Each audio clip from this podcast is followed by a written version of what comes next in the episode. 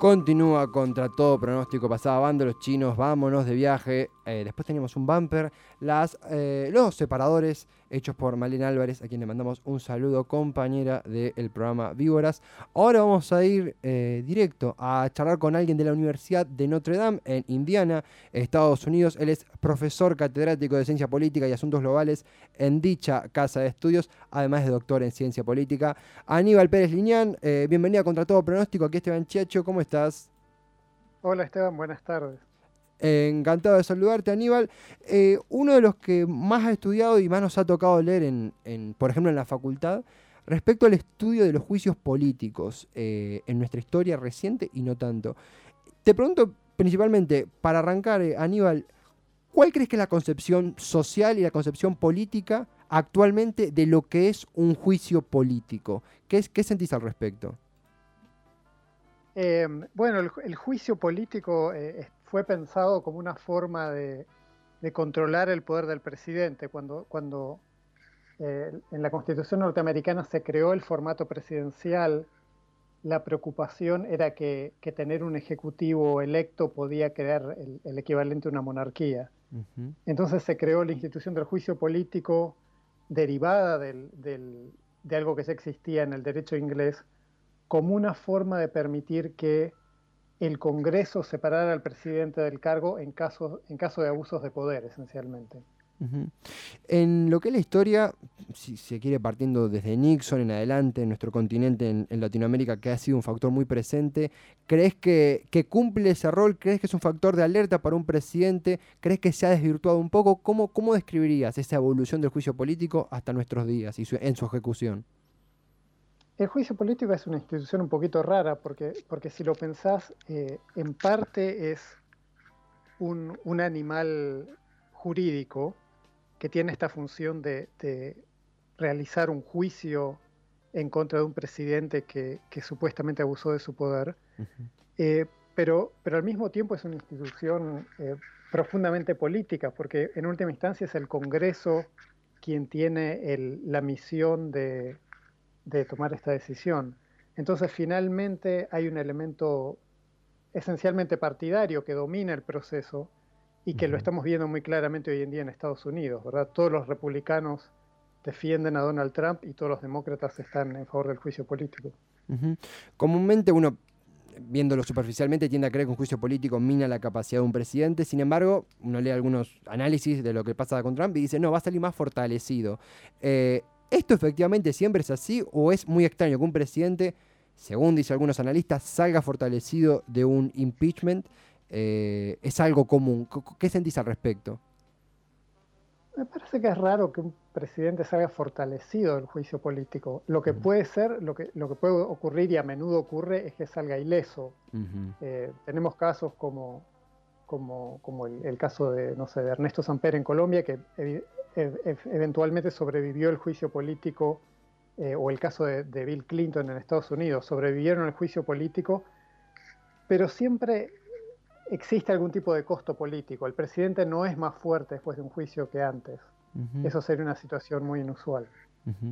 Estamos actualmente entrevistando a Aníbal Pérez Lineal desde la Universidad de Notre Dame en eh, Indiana, doctor en ciencia política.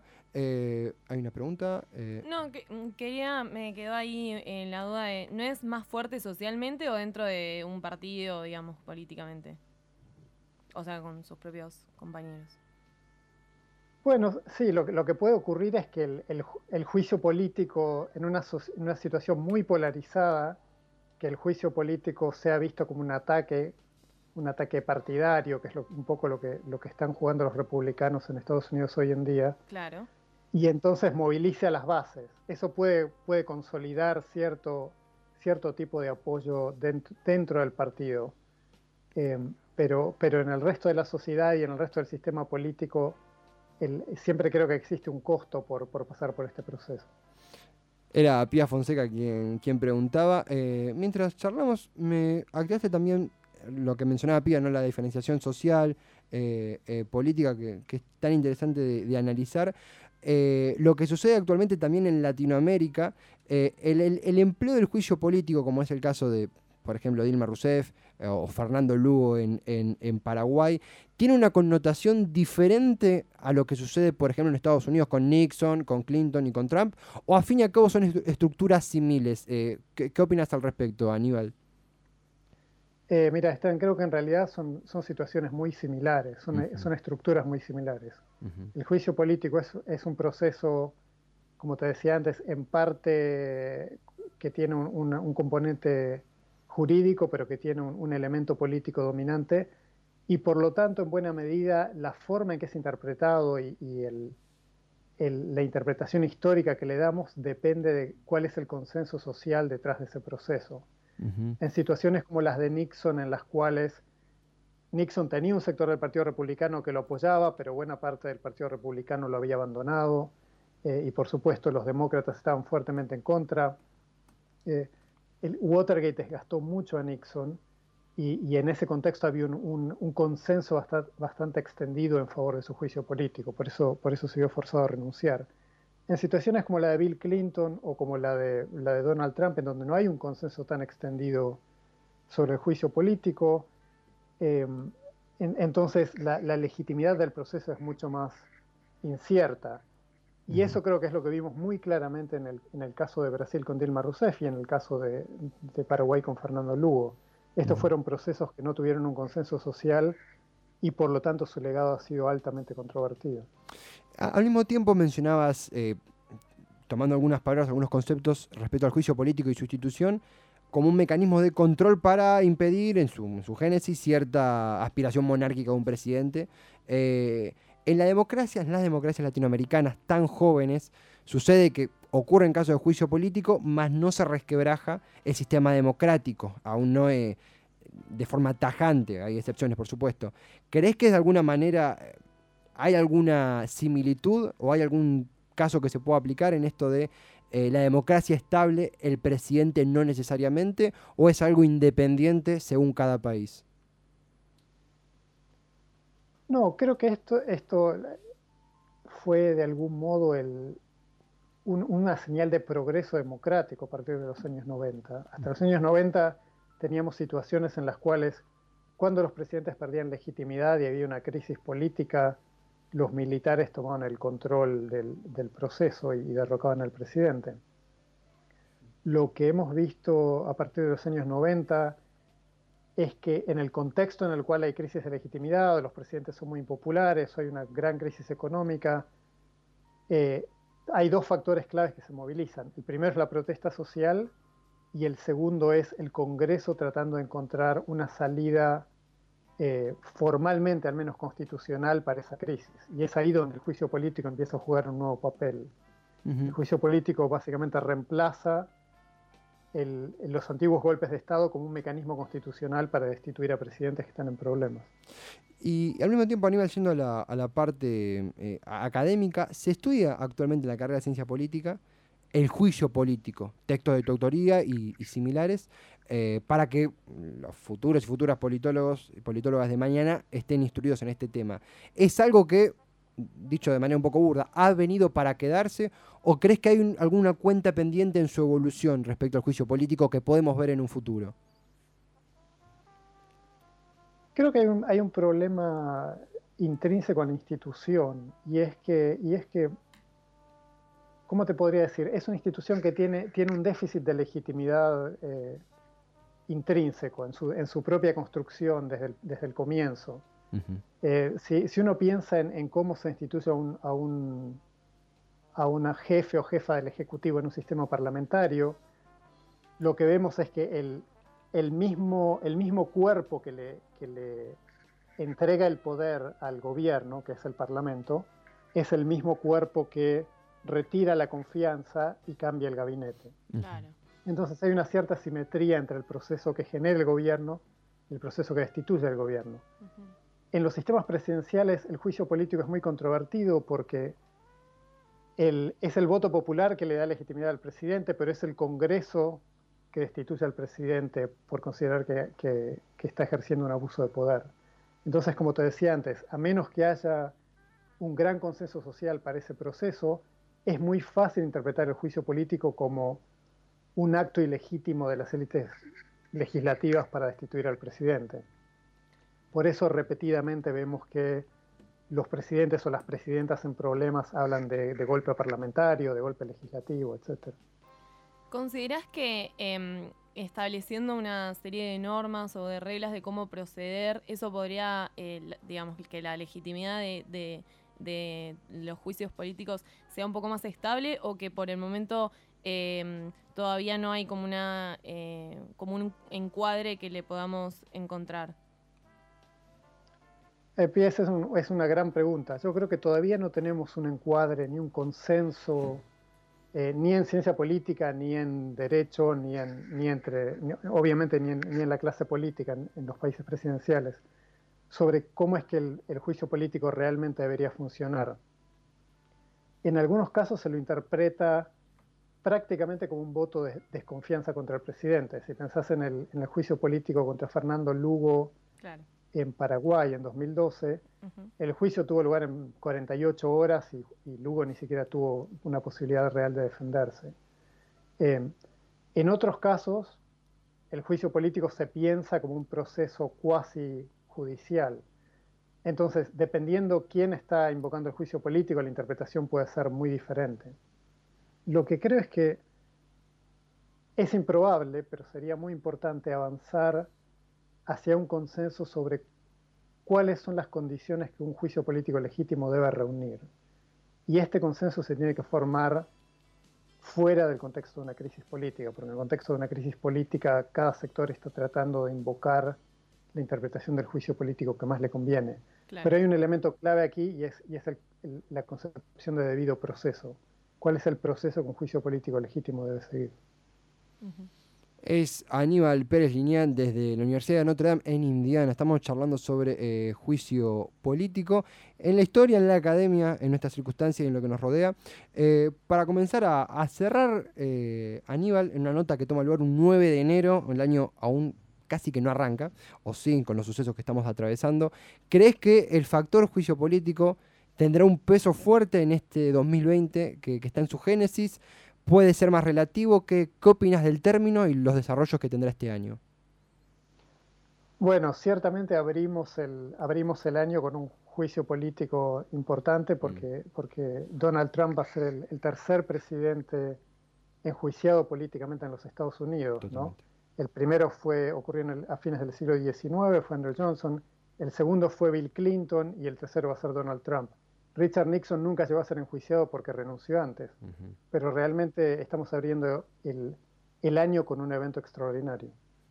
Estaremos atentos entonces, eh, siguiéndolo, Aníbal. Ante todo, gracias por, el tiempo que nos has eh, brindado y con todo gusto, si te parece, será hasta la próxima ocasión. Realmente un placer enorme poder charlar con, con vos en esta tarde.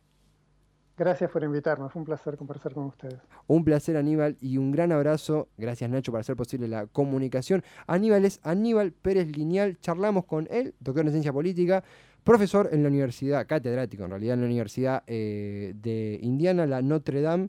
Eh, hablando de un factor que, ah, como mencionábamos, ya nosotros que somos jóvenes adultos, lo tenemos bastante pegado en la historia, que son los juicios políticos.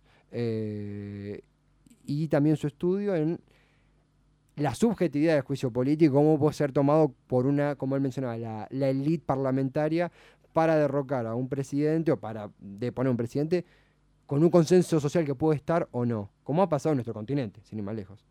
Eh, se me vino, inevitablemente pensé en Bolivia, donde, bueno, no es un caso de juicio político, pero es algo bastante, Similar. presente. Sí. Eh, es muy interesante esto de, de considerar o empezar a pensar que que nosotros tenemos que cuestionarnos cómo tiene que operar eso para que sea legítimo. Porque como herramienta democrática es muy productiva, pero también corre peligro, eh, por lo que comentaba recién, em, de que sea usado a favor, entonces podría llegar uno a deducir que podría aparecer una cierta dictadura democrática como, mm. como el que prosiga, o mm. no, o al revés, puede haber una y se la puede destituir, pero hay que conocer bien las reglas de cómo esto opera. Ahí calza perfecto, por, justamente me, entendiste el punto perfecto porque respecto a Bolivia, donde la presidenta autoproclamada se amalgama la línea de sucesión que interpretó a su, a su favor. Claro. Eh, y ella dice, no, yo estoy democráticamente, porque ella dice, estamos en lo de la democracia nosotros.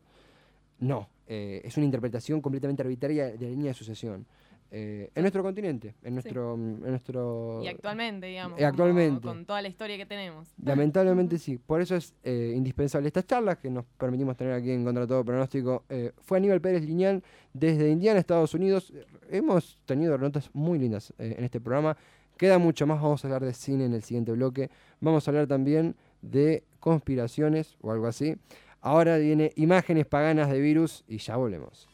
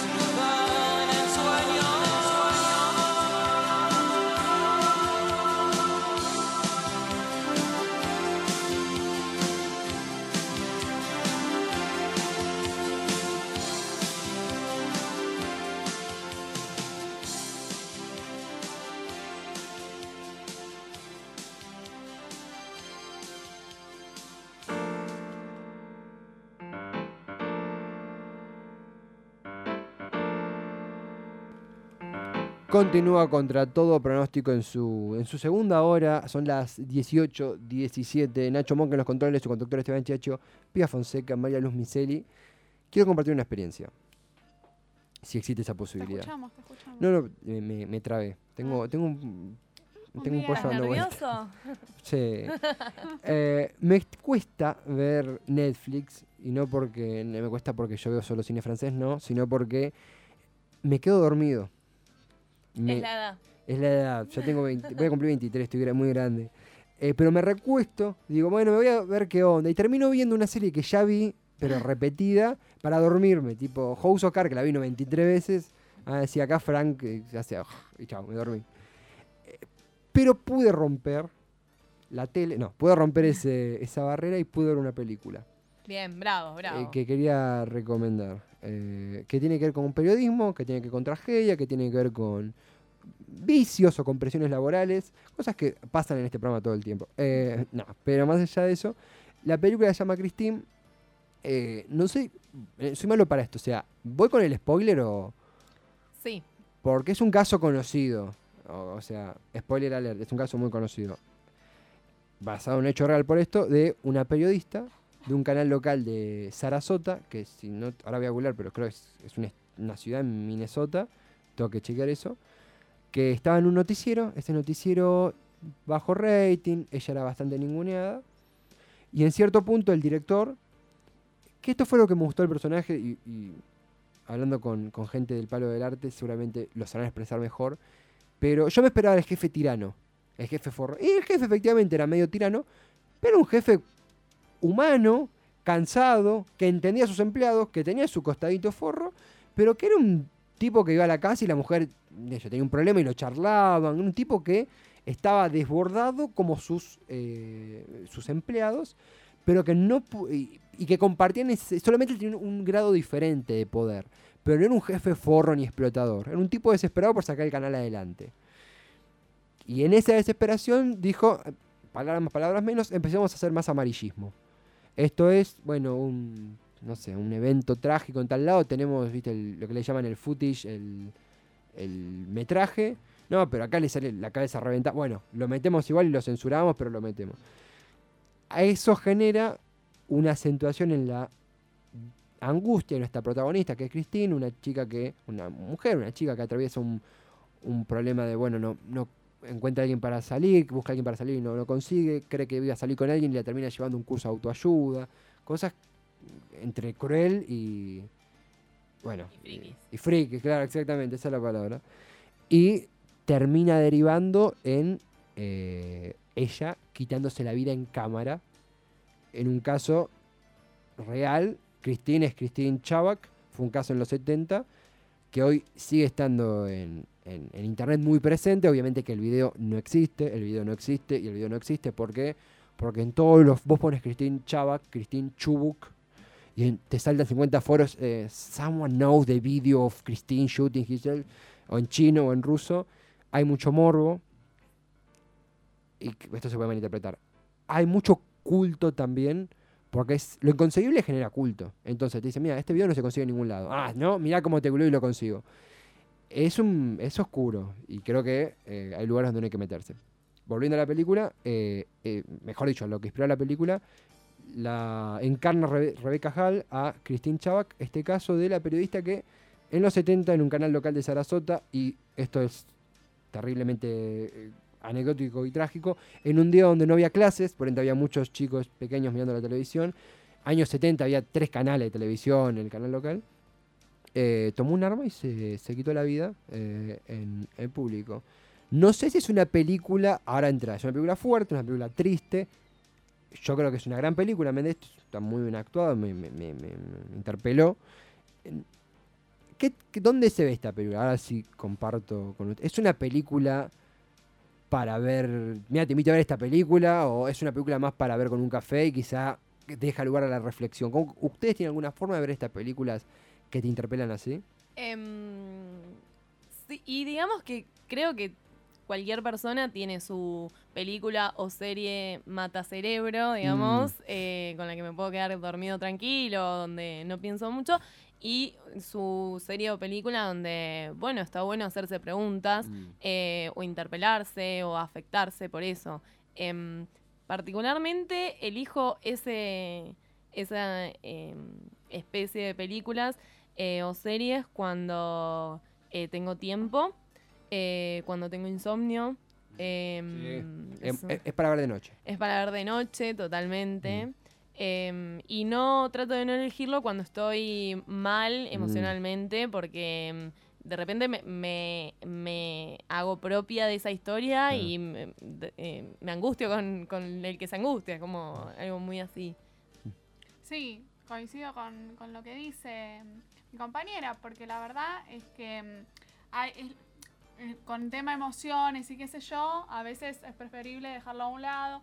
También el tema de, bueno, si lo veo solo, si lo veo acompañado, me parece que es un material que eh, todo lo que es drama y eso, yo prefiero a lo mejor elegirlo sola. A lo mejor Mm. cuando estás más con alguien tenés ganas de, no sé, de, de reírte o hay mucha gente, viste, mira todas esas pelis de miedo, qué sé yo. Sí. Viste, tiene como esa onda. Mm. Em, eh, ¿Qué te iba a decir? Em, a mí, bueno, particularmente me interesa siempre, me agarran mucho estas eh, series de investigación. Por ejemplo, este Mm. año salió la de mm, el caso de la niñita rubia eh, inglesa, Madeleine McCain. Sí, sí, sí. Eh, Bueno, como dicen ustedes, cada uno tiene como su mono. No, no, por supuesto. Y no, y la verdad es que mm, eh, a mí me cuesta mucho eh, tener como un compromiso con una serie, me aburro muy Mm. fácil. Claro. Entonces tiene que ser algo que a mí realmente me interese, me atrape, me guste, me conmueva. Eh, y parece muy interesante eh, la peli que, que acabas de contar. Christine. Christine. A mí me quedó como una duda Sí, em, con respecto al video. O sea, no se encuentra en internet el video. Claro, cuando... ¿Y la película muestra ese hecho? Sí, la película muestra ese hecho eh, Ficcionado. ficcionado, Ah. creo que de forma visceral, sí, porque muestra... A ver, tampoco que, no se malinterprete esto. Celebro que lo haya hecho por el lado de que los que conocíamos la historia eh, entendíamos que Christine lle- llevó su dolor, su angustia, su... Y al mismo tiempo su trabajo. ¿Por qué? Porque hay una escena clave, voy a spoilar la película full, se acabo de... Adelante. Eh, en un momento el jefe le dice, acá necesitamos sangre, necesitamos vísceras. Se lo dice, insisto, no motivándole al suicidio, obviamente acá hay una discusión psicológica, muy, un trasfondo, estoy hablando reconto superficial, no motivándole al suicidio directamente, sino diciéndole, mira, el canal se hunde, la gente come carne, vamos a darle carne. Claro, en la desesperación, eh, el jefe tira una palabra que a esta mujer evidentemente le despertó. Fue el último idea. empujón, Fue como la última gota que. Por eso uno tiene que tener mucho cuidado Mm. con las palabras cuando uno se relaciona. En cualquier ámbito, sea un- una relación muy personal de toda tu vida Mm. o en un ámbito laboral, las palabras, puede haber palabras que a lo mejor para vos no son hirientes, pero para otra persona sí. Sí. Y uno nunca sabe al 100% la situación Mm. del otro. Sí, a, a pleno con eso, a pleno. Pero ojo, porque mm, si, eh, eh, terminó siendo una mártir en algún punto, porque ella entiendo que estaba en contra del- de todo eso eh, y logró que su video no se encuentre en internet ni en ninguna otra ni ningún otro medio lo haya re- eh, publicado nuevamente. Claro, también lo, que la película muestra, que esta es la parte que uno desconocía, conocía la historia pero desconocía eh, de, de Christine, era su vida personal, que yo creo que está reconstruida y que no es tal cual lo muestra la película. Una chica que, que se entienda, vi- vive con la madre, lo cual no tiene nada de malo, pero eso en ella sí generaba un efecto negativo, porque su madre de golpe se ponía en pareja y ella se sentía sola, y entonces salía con el compañero de laburo, y el compañero de laburo era un, salame, era medio salame, entonces iban a salir a cenar, terminan en un curso de, autoayuda, y el tipo no la lleva, también esto, no es que la lleva de forro, el tipo la llevó como, esto está recopado, vayamos acá, lo cual genera más confusión, y las últimas palabras que ella dice es en un, voy a cuotearlo mal obviamente, en un gesto de, de darle sangre y sudor y tripas a este programa que me lo ha pedido, acá tiene un intento de suicidio, pa, y se pega el tiro. Y queda todo el staff destruido. y eh, denunciado. esa es la parte. La película no lo muestra, pero en el contexto real, la realidad es que era gente desconocida en la imagen pública, años 70, no existía la masividad, no. Que fue un caso, fue un titular por un día.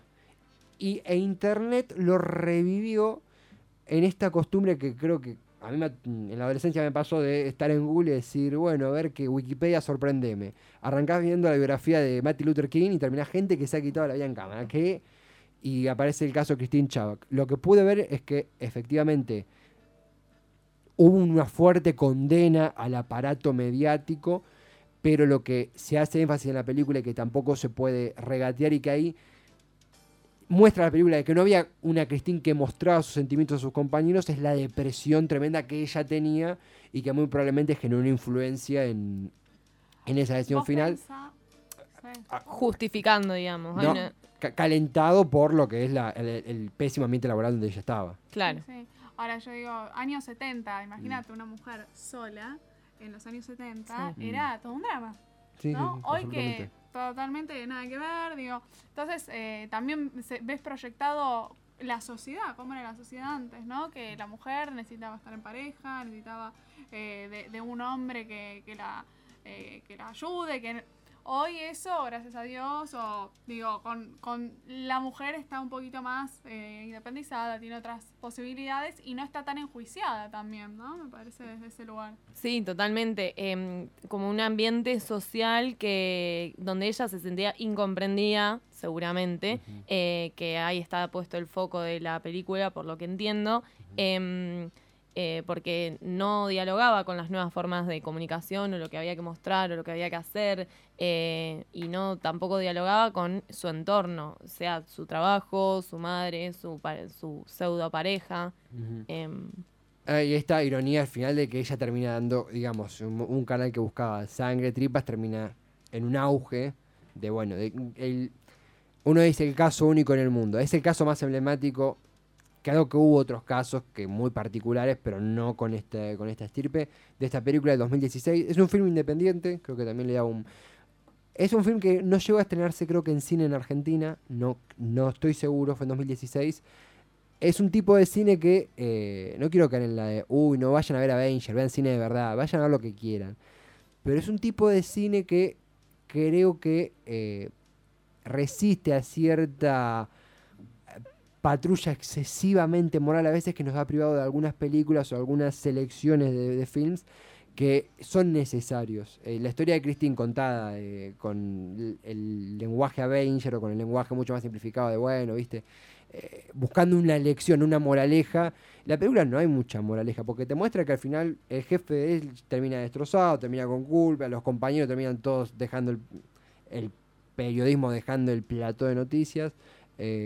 También me pasa, son películas que requieren un café después. Por ahí está bueno para reflexionarla con alguien, para debatirla, como estamos haciendo ahora. Eh, eh, pero entiendo que no son películas para una primera cita, poner. no, no, no, no, para nada. Em, y sí, sí, sí. En ese caso tenés que rápidamente eh, recomendarse a alguien y esperar que la vea y ahí comentarla. Como yo hago eso de cebada. Em, me pasó mucho con una serie que me gusta, que es que em, algo en que creer se llama. Y la realidad es que las actuaciones normales, eh, pero la trama está muy bueno, está muy bueno ver la cabeza del director o del guionista en su defecto, de cómo te va poniendo a los personajes en cada una de las situaciones. Eh, nada, muy simple. Cuestiona el tema de que como seres humanos tenemos que creer en algo.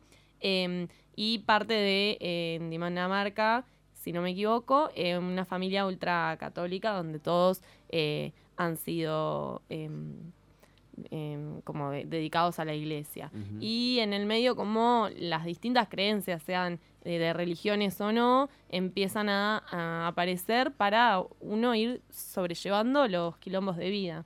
Pero es muy interesante eh, cómo el director y el guionista va ubicando cada una de las, de las situaciones. Pensarlo desde ese lugar eh, me voló la cabeza y empecé a hablarle a todos mis amigos de, dirección, de teatro, de guion. ¿Cómo se llama la serie, perdón? Algo en que creer. ¿Netflix o...? Estaba en Netflix, sí. Gracias al cielo. no, yo sí que el miedo tiene internet. Viste que las series por internet eh, es un terreno a veces desconocido. Buscarla. Sí, cerrar, el, cerrar las páginas de virus. Emergente, eso es una, dame una paja eso. Hay una, hay algo últimamente, Luz, que digas, esto es, esto, esto lo vi, me gustó, lo puedo recomendar, o Yo hasta hace dos días estaba en esa búsqueda, es decir, no tengo nada que recomendar. No, por el momento la verdad que no, ya te digo, a mí lo que es series me cuesta, me cuesta muchísimo Mm. eh, engancharme, no, no, no soy una No, te entiendo, ¿eh? fan de, de las series, no, no, no. La continuidad de las series es... La serie capaz está bárbara, pero la rigurosidad, capaz pasaron 20 días y me olvidé quién era Richard, quién era John. Claro. Sí, uno tiene que disponer también de tiempo, ¿no? Sí, Para, y para... ojos abiertos también. también. Mm. Sí, sobre todo. ¿Alguien vio Yesterday? No. ¿Es vieja? No, de este año. ¿De este año? Yesterday, la del... Estuvo en el cine, la del muchacho que empieza a componer canciones de los Beatles. Ah, no. No, no, no. Lo No estaba enterada. Pará, siento que soñé... la-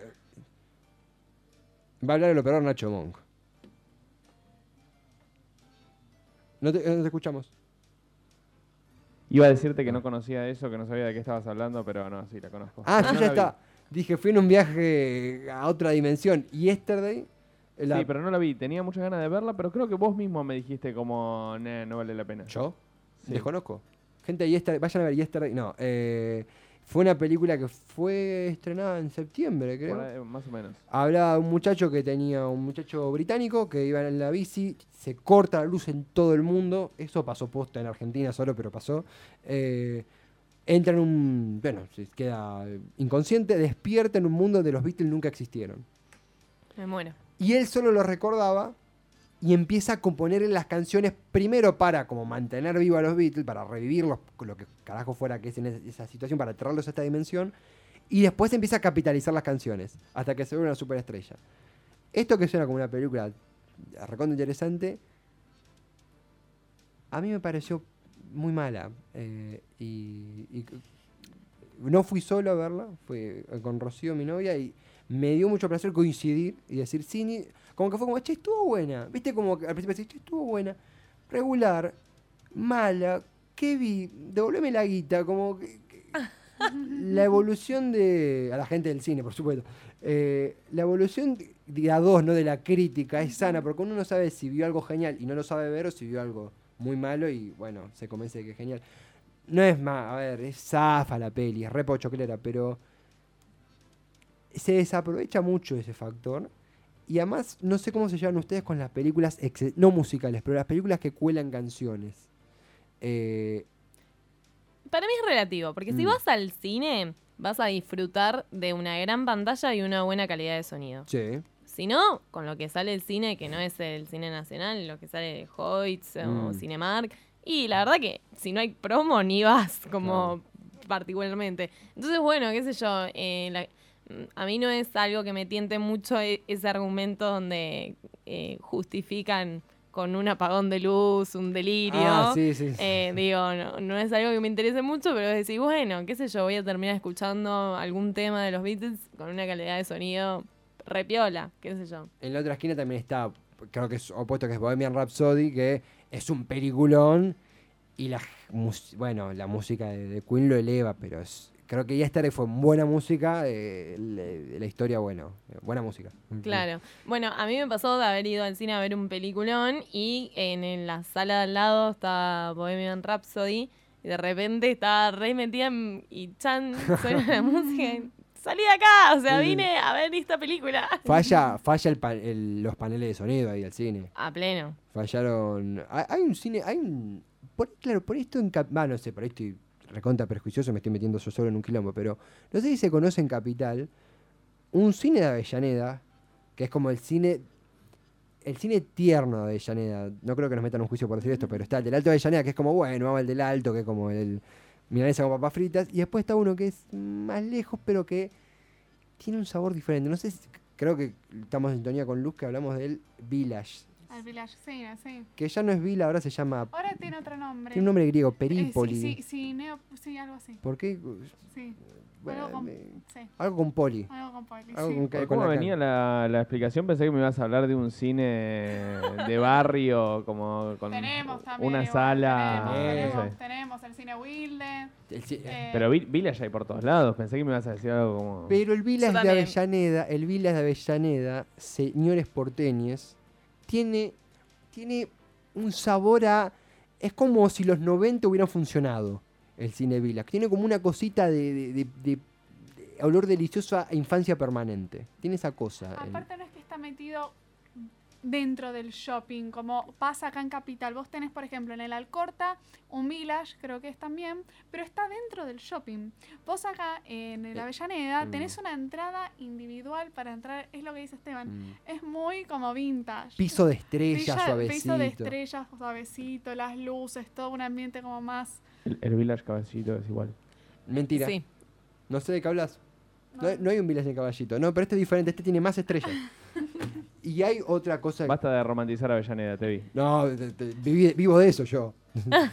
Eh, quiero eh, reivindicar ah, en esta mesa también algo que, que lo hablábamos antes, pero que es hermoso y que se da cada tanto, que son las proyecciones. Y se da en Avellaneda, en el cine Wilde. Vamos a En el cine. Wilde, sí, incluso también eh, ahora en, en la Casa de la Cultura en Avellaneda, ahí en Plaza Alcina, hay muchas proyecciones de películas. Al aire libre. Ah, Y y, al con debate. libre. Sí, sí, los Sí. sigo en Instagram. Muy bien, Bien, esa. bien.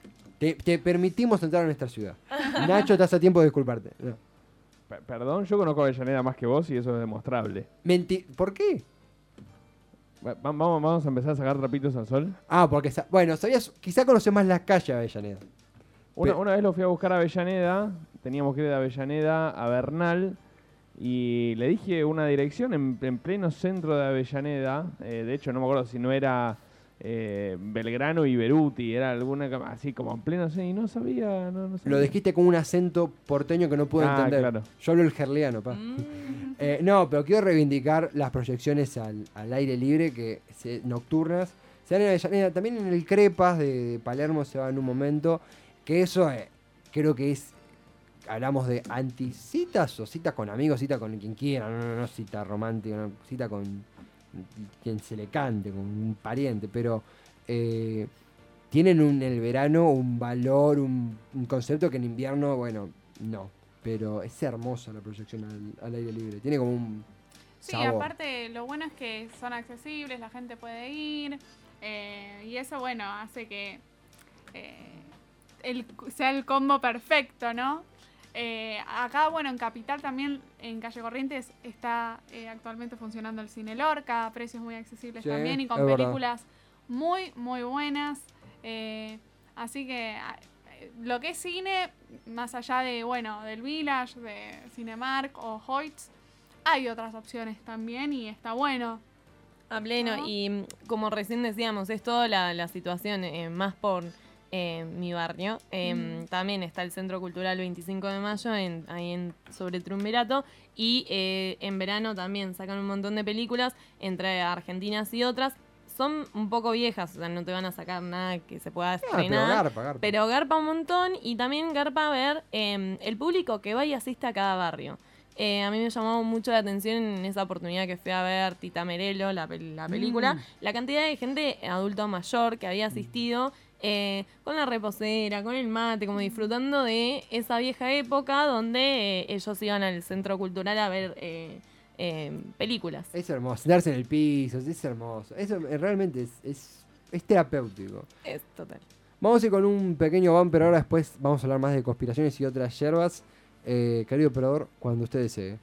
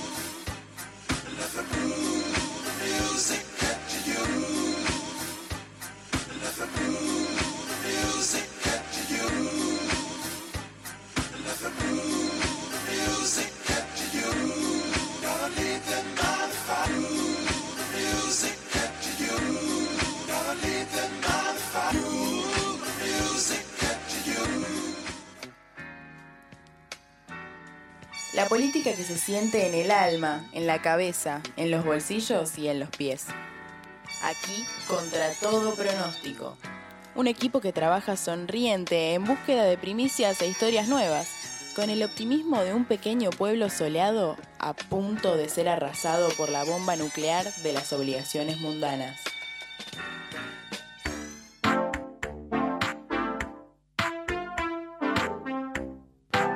Continúa contra todo pronóstico ya comenzando a cerrar el programa Esteban Checho, María Luz Miseli, Pía Fonseca, Nacho Monk en los controles. Tuvimos notas con Estados Unidos, hablamos con Tyler Silverstein, parece que fue ayer, fue hace eh, una hora y un poco más. Eh, estudiante y activista del Democratic Socialist of America, eh, la rama socialista del Partido Demócrata, nos contó de lo que sucede con Irán, su perspectiva de las primarias demócratas. Pía nos habló de qué hacer en el verano porteño en una columna que, como todo lo que vamos a nombrar ahora, va a ser recortadita eh, prolijamente, va a ser colgada en Spotify para que se escuche como podcast, como eh, grabación posterior. Podcast queda mejor que grabación posterior. Divino. Eh, y estuvimos hablando de Christine, película, Christine que no es Lagarde, sino una película del 2016 que está en Netflix que recomendamos. Y hablamos de cine, hablamos de otros experimentos más. Y ahora nos toca hablar de nosotros como familia. No, nos toca, es una intervención esto. hablar de, brevemente de una... ¿Qué se llama? ¿Cómo se llama lo que uno hace una noche de enero de vacaciones? Para matar el tiempo, pero matar el tiempo de una forma creativa. ¿Tiene un nombre? No vale decir paja, eh, pero tiene un término, en sentido de, vago el término. Eh, ¿Tiene algún...? Un pasatiempo veraniego, ¿no? Me gustó más ese, más, más poético. Eh, Pongámoslo así. Sí, sí, sí. sí, una actividad de... Un insomnio activo. Insomnio activo. Me, gusta, voy a patentar esos títulos. Eh, estaba en casa sin hacer nada y dije, voy a hacer un mundialito. Eh, mundialito. una serie de encuestas. ¿En base a qué? Había hecho una hace mucho tiempo sobre eh, candidatos a presidente en las PASO, donde la final fue Alberto Fernández contra Manuela Castañeira. muchos de mis amigos son de izquierda, eso quedó comprobado, porque Manuela Castañeira no pasó las PASO, pero en este caso hice de conspiraciones. Conspiraciones millennials eh, que nosotros podemos conocer. Yo lo que propongo es, como a veces uno piensa que algo quizás conoció más y nada que ver, preguntarles si se acuerdan de estas conspiraciones y qué opinan al respecto, si quieren, si, si hay quórum. Yes, estamos de acuerdo. por un momento pensé que no íbamos a tener que, rellenar con otra cosa. eh, primera dos conspiraciones, o sea, iban compitiendo a dos. Eh, por un lado, los Supercampeones, serie de anime de fútbol, en la cual decía que el final de los Supercampeones, Oliver Atom despertaba de un coma, que todo había sido un sueño y que no tenía piernas, terrible, contra, perdió contra la conspiración de Marina Joyce, la youtuber inglesa que supuestamente enviaba mensajes de auxilio por sus videos. ¿Conocen a las dos? ¿No conocen a ninguna? Conozco la segunda y Bot. Marina Joyce. Fue, esa noche fue rescatemos a Marina Joy fuerte. Y después, mm. bueno, tenía un, un, problema más psicológico, pero no tenía ningún terrorista en la casa, hasta donde sabemos. Sí, sí, sí. Eh, la de Marina Joyce, sí, sí, me acuerdo. Que, hacía eh, videos de outfit. Sí, no, sí, era una onda youtuber eh, que no sé si daría tutoriales o qué sé yo. Tenía una base de fandom. Al final ya daba miedo nada más. Y ya después, claro, aparte, qué sé yo, viste, uno después empieza a pensar, decir sí, no, qué sé yo. como todo muy loco. De hecho, al revés, conozco la, primera, la de Supercampeones. En la Supercampeones a, mí me arruinó la infancia en parte. Sí, sí, sí, sí. Oliver era como el Maradona nipón y. era- es como si Messi se despertara y no tuviera pierna. O sea, Claro. Sí, sí, no, horrible. Muy... y ¿vos viste el capítulo? No. Eh, no, no, no, no vi, no vi, no vi tanto Supercampeones, pero conocía la. eh, El mito. El mito. El sí. mito. La siguiente duda de conspiración, el siguiente enfrentamiento fue el primero diciendo que Kevin Spacey, conspiración esto, mandó matar a todos los, los que los denunciaron debido a que las denuncias de, de abuso que tiene Spacey, tres de los que habían denunciado fallecieron, uno en un accidente, otro suicidio y el otro las causas no se no Se traspasaron, desconocen. se desconocen, contra eh, la conspiración que dice que Avril Lavigne, la tenemos, Ah, sí. canadiense, murió y la reemplazó una actriz. En un momento Avril Lavigne se dijo que dejó de producir. Sí, porque ella creo que padece una enfermedad, Sí. tengo entendido. Sí. Eh, y creo que de ahí viene como este mito de que tal vez eh, ella, bueno, pasó a mejor vida, digamos, y que la reemplazó una actriz. Igual tengo una Supongo. consulta. El mundialito es cuál creemos que es. ¿Cuál- ¿Cuál, cuál- creemos que es mejor? ¿Cuál es queremos que- real? que, vendió ¿Cómo- más, más falopa? Esta sí. No, no, esta me partió la cabeza. Es la que decir, esta se fue a la cuerno. Ah, ¿cuál, ¿cuál es más falopa? Claro. Para, o sea, la de Kevin Spacey es una, es una casualidad increíble o estamos ante el hecho del, que define el siglo XXI. La Avril Lavigne venía sacando discos todos los años, en 2008 para y deja de estar en el ojo público y se decía que había fallecido y la había reemplazado una actriz.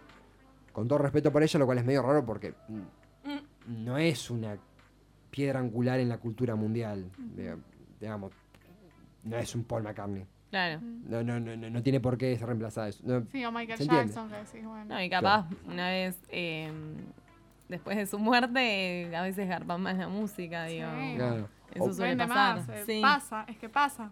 En este caso, para está- no garpó y pusieron una. No, no se murió, es una. mandan a la actriz. Sí. Yo, yo hubiera votado por, eh, por, por Kevin Spacey porque es, es Frank Underwood.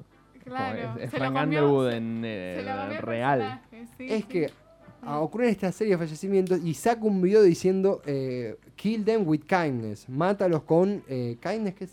Kindness es como. mm, em, Amablemente, ay, amablemente, sí, con amabilidad. Sí, sí. Como claro, él decía: No los maté yo, no fui yo a partir de ellos en la cabeza, sino que yo los maté. Bueno, rarísimo, raro y la policía tendría que investigar si está escuchando.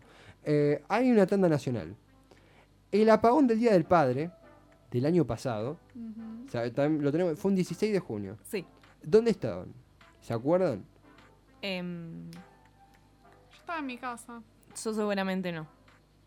Fue un fin de semana largo, a mí me agarró en Tandil y en Tandil estuvo cortado hasta las eh, ocho y media, 9 de la noche. No. Sí. Sí. Todo, todo Tandil apagado hasta las 9 de la noche.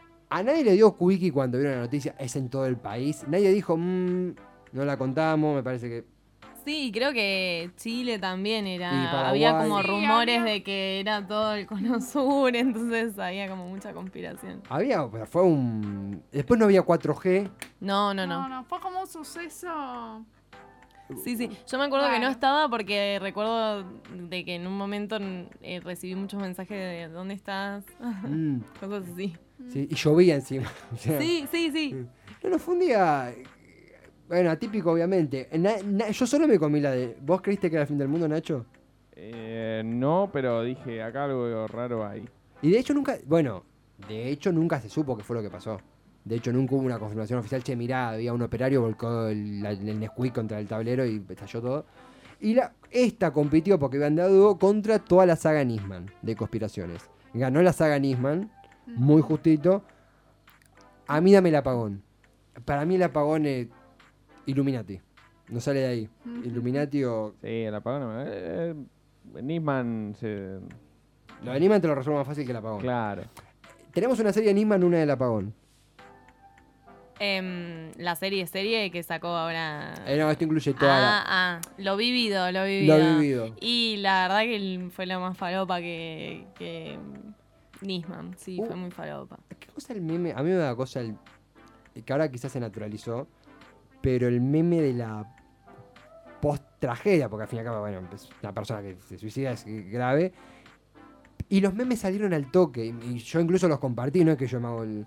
como que de alguna manera el meme termina, más allá de que hay un contexto judicial, hay un, caso bueno, histórico y terrible como es la AMIA, un, tipo que, se suicida, eh, posteriormente que es Nisman, el meme sobre Nisman hasta hoy sigue prevaleciendo, que no sé, la frase de Nisman lo mataron, pasó de ser un grito, bueno, de quizás cierto público que vamos a debatir su contenido, eh, seguramente antiquinerita, seguramente que, bueno, ya conocemos la trama, a ser un no sé, ¿qué querés? Anís. Anisman lo mataron. O sea, tuvo una especie de parafernalia de. Sí, sí. O la vida Anisman. Yo lo digo todo el tiempo, ¿eh? La vida Anisman. Sí, sí, sí. Sí. Em, sí, creo que. Bueno, somos amantes de los memes. No, no nos podemos. No podemos. Habla, sí, hablando, hablando. Eh, ganó la saga Anisman. Y el último. Eh, es como el muchacho ojo de papel de las conspiraciones. Es lo más clásico. Como este es el, el emblema.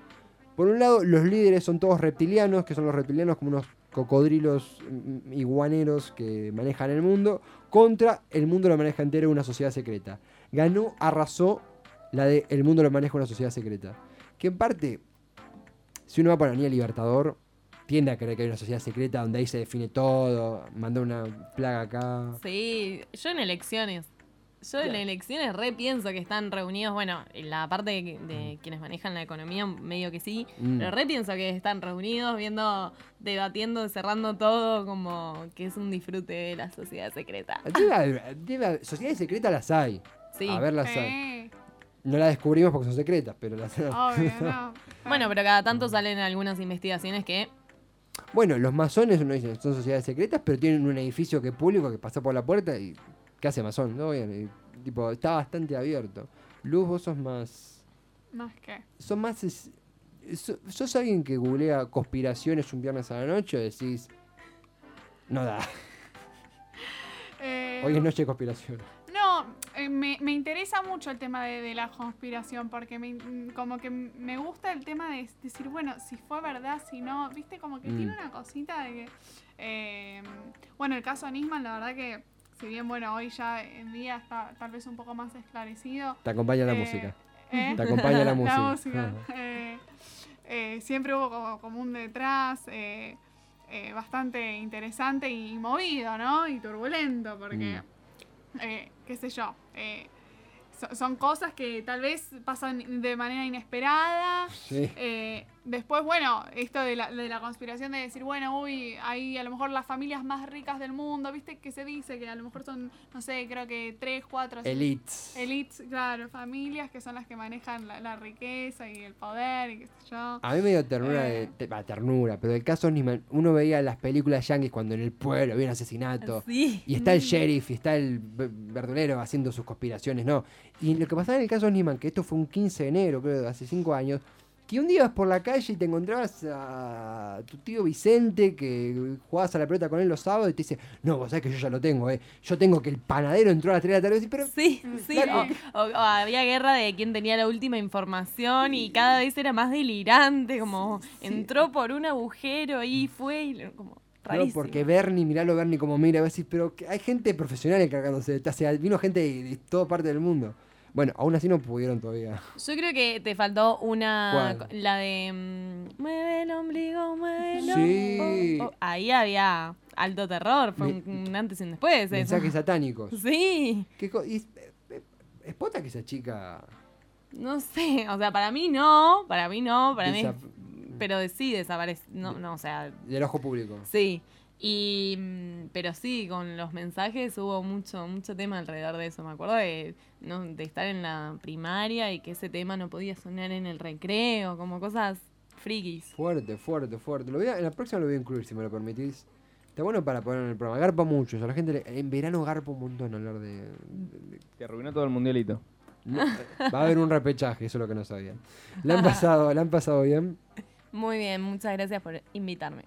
Muchas gracias por, por tenernos acá. Muchas gracias. en una cadena de agradecimientos. Gracias a ustedes por venir eh, y de verdad, muy linda la información y lo que hemos creado aquí en aire. Las puertas de la radio están siempre abiertas por ustedes. Eh, Mario Luis Miceli, Pia Fonseca, Nacho Monk en los controles. Acá termina contra todo pronóstico.